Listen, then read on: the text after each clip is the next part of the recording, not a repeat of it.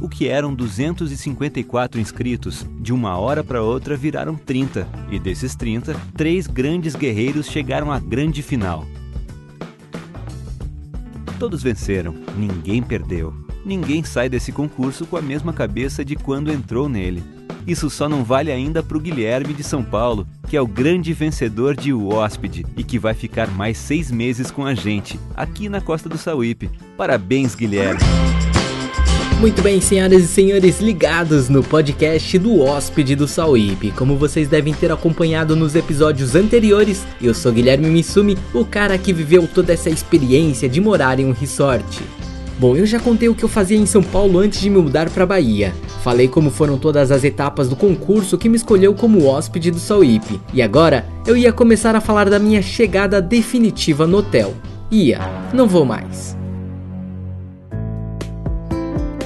Calma, é que eu preciso contar alguns detalhes importantes que você precisa conhecer porque mais pra frente vai ficar mais fácil compreender a minha decisão de abandonar esse que foi considerado o melhor emprego do Brasil.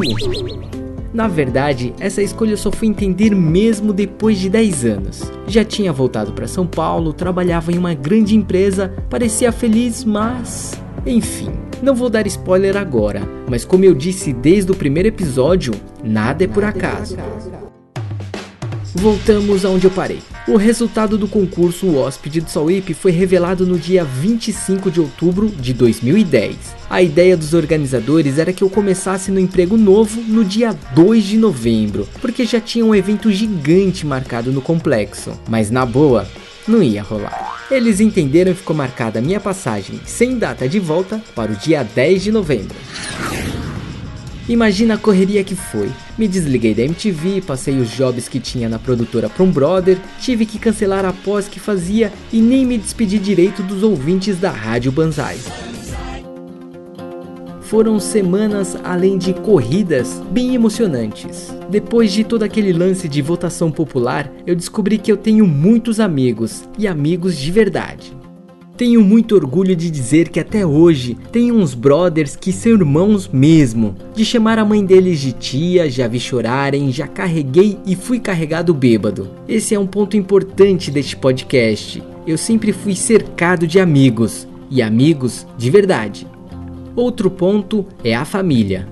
Cara, quem conhece a minha família sabe. Meus avós, tanto por parte de mãe quanto de pai, vieram do Japão e plantaram uma semente de valores que eu não consigo nem expressar aqui. Então, nesse episódio, eu quero falar muito de gratidão. Lembra que naquela época existiam aqueles grupos de e-mail? Acho que o mais famoso era o Yahoo Grupos, que enchia a caixa de e-mail. Era um terror. Imagina o grupo de WhatsApp no e-mail. Sim, mas era o que tinha. Juro, eu não tive tempo para responder todas as mensagens que chegaram, mas eu li cada uma. Foram vários textos me parabenizando e dizendo que eu merecia o prêmio do concurso. Cara, isso mexe demais com você. Sabe aquela coisa meio arquivo confidencial? Ó, uma curiosidade. Quando rolou a final na Costa do Sauípe, já estava com a votação aberta todo mundo pedindo votos, o Orkut bombando de mensagens, a caixa de e-mail lotada, sabe, gente que mil anos não via estava lá pedindo votos, votando ou me mandando mensagens de apoio. E na cultura japonesa, a gratidão é um valor muito essencial e me lembra os omiyages, que são tipo umas lembrancinhas usadas como forma de agradecimento. Quem é Nihonjin vai me entender. Bom, no último dia da final, vendo toda aquela movimentação da galera nas redes sociais barra e-mail groups, consegui uns minutinhos antes da van levar a gente de volta para o aeroporto e fui até a loja do Projeto Tamar na Vila da Costa do Sauípe. Tinha pouco tempo, fui pegando tudo que era souvenirs, fui jogando no balcão e já avisei a moça que tinha pouco tempo para ela ir só calculando.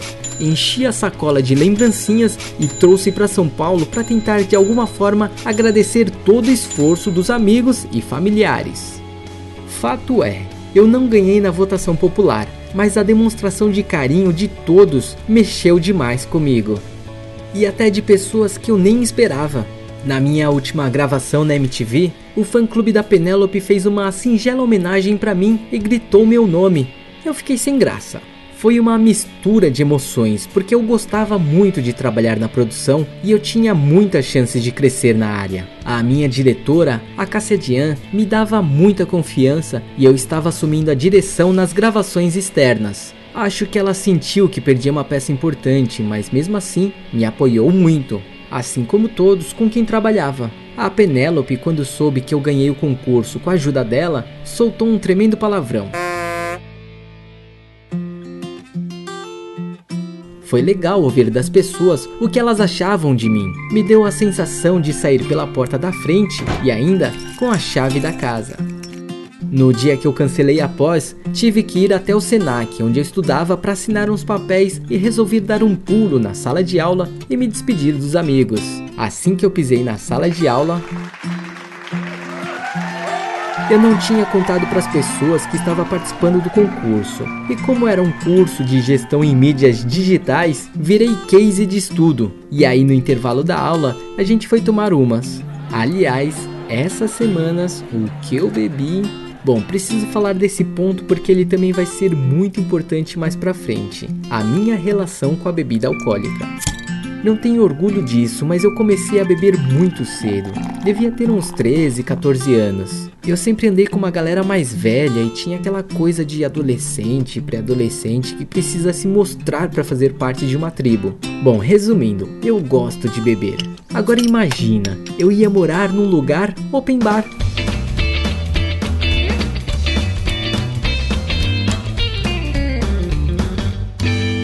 Bom, guarda essa informação porque ainda estou relembrando meus últimos dias antes da mudança. É lógico que eu organizei uma festa de despedida com a minha cara, num boteco e com música ao vivo.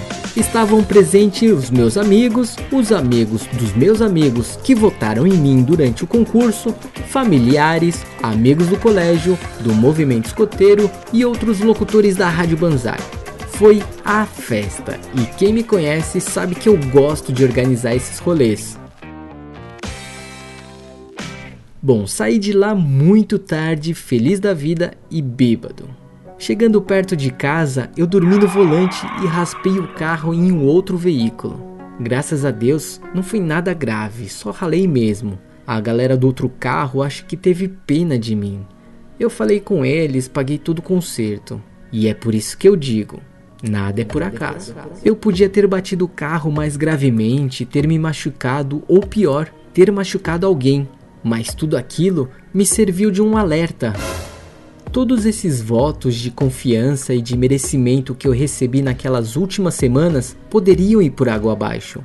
Tudo bem que naquela época as redes sociais eram bem diferentes, mas a minha vida como hóspede do Sauípe começaria a ficar exposta na internet e eu estaria representando uma marca, uma empresa.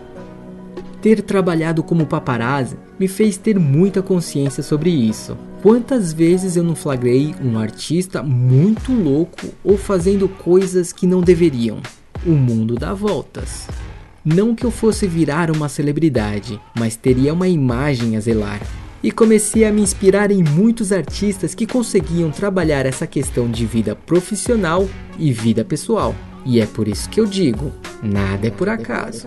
Bom, ao longo deste podcast vai ficar muito claro essa divisão entre Guilherme Missumi e o hóspede do Sauípe. E acho que muita gente vive essa distinção do pessoal com o profissional. Lá se passaram as semanas e chegou o grande dia do embarque. E já que eu falei de gratidão, não posso deixar de mencionar a pessoa que sempre esteve ao meu lado e continua até hoje. A Tami, minha namorada na época, hoje minha esposa, foi até o aeroporto se despedir de mim. O prêmio do concurso era morar durante seis meses no resort. Nós tínhamos um ano e meio de relacionamento, mas com a certeza que seria para a vida inteira. Conversamos muito sobre o namoro à distância e pensávamos que seria somente seis meses. É engraçado como o mundo dá voltas. Eu tive duas namoradas que resolveram morar um tempo fora do Brasil e resolvemos terminar o namoro, ao invés de insistir no relacionamento à distância. Desta vez, eu era a pessoa que iria morar em outro lugar. Nossa conversa foi bem clara. Eu e a Tami costumamos pensar muito igual. Sabíamos que superaríamos o tempo e a distância.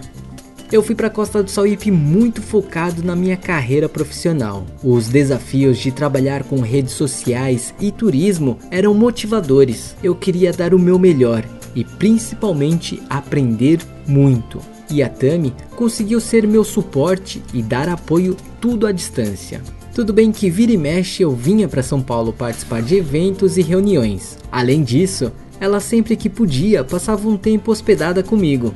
Inclusive, eu podia receber convidados à vontade para ficarem hospedados comigo, desde que dentro da capacidade do quarto. Então, muitos amigos e familiares aproveitaram e foram ver de perto a vida dura que eu levava como hóspede. Pois é, tem muita história para contar. Espero que você esteja curtindo esse podcast o tanto quanto eu estou curtindo fazer. Não deixe de me seguir e clicar no sininho para receber as notificações quando novos episódios entrarem no ar. No próximo episódio, eu devo falar como foi a minha chegada no complexo. Até a próxima. Valeu!